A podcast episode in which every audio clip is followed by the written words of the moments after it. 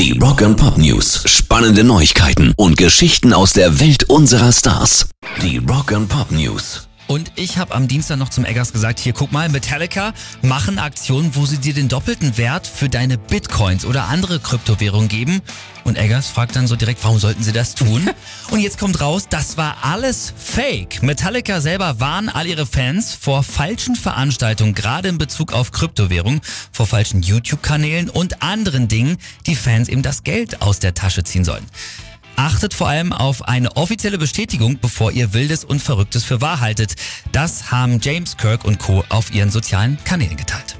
Rock and Pop News. Spencer Eldon, das ist das mittlerweile 31-jährige nackte Baby auf dem Nevermind-Cover von Nirvana. Das ist jetzt zum dritten und auch finalen Mal mit seiner Klage vor Gericht gescheitert, dass dieses legendäre Cover Kinderpornografie sei.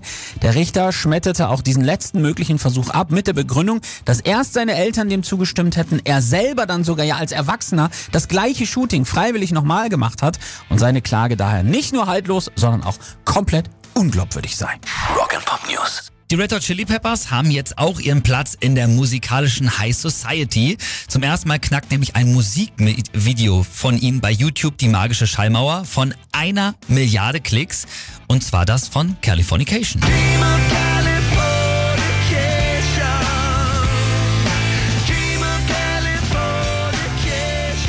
spielen sich die Jungs ja selber in so einer Art Videospiel und sind damit jetzt halt Teil der Elite. Übrigens knapp 300 Musikvideos haben mittlerweile den Status von über einer Milliarde Streams.